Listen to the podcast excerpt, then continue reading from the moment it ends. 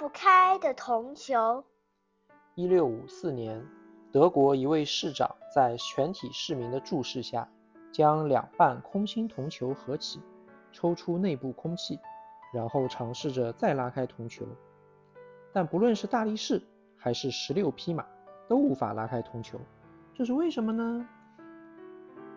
在一六五四年五月八日这天，德国马格德堡市人声鼎沸，一群好奇的科学家和普通群众正围在一起，争论着即将进行的盛大表演。人群中间正好是今天的主角——马格德堡市市长奥托·冯·格里克。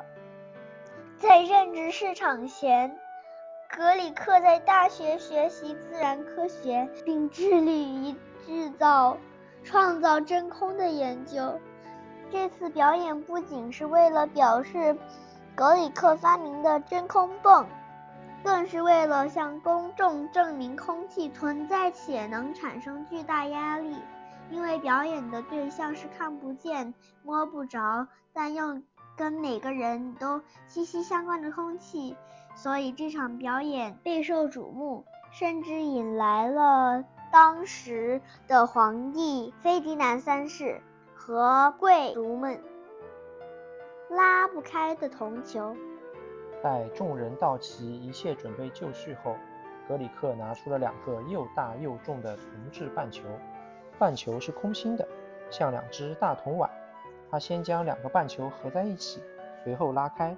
已是没有任何隐藏的门锁或机关，其中一个半球的底部有一个阀门，格里克将它连接到真空泵上，随后他将两个半球贴合在一起，并在中间垫上一圈涂满油脂的橡皮圈，以达到密封的效果。然后他让两名助手启动真空泵，将空气从铜球中抽离，于是球体内慢慢形成了一个近乎真空的环境。既没有了空气，也没有了压力。很快，格里克就不再需要按住铜球了，它们自己粘在了一起。当真空泵再也无法抽出空气时，格里克关上阀门，断开连接，两个半球紧紧地结合在一起。格里克试着拉了拉，铜球纹丝不动。他让场边最强壮的人和认为自己能打开的人来试试，没人拉得开。人们十分诧异。刚刚松开双手就会自动分开的半球，现在不管用多大的力气都分不开了。为什么会这样呢？大气压有多强？到这里，表演还没有结束。格里克在两个半球上分别系了绳索，然后牵来两匹强壮的马，分别拉两端的绳子。一声令下，马儿奋力地朝着反方向狂奔。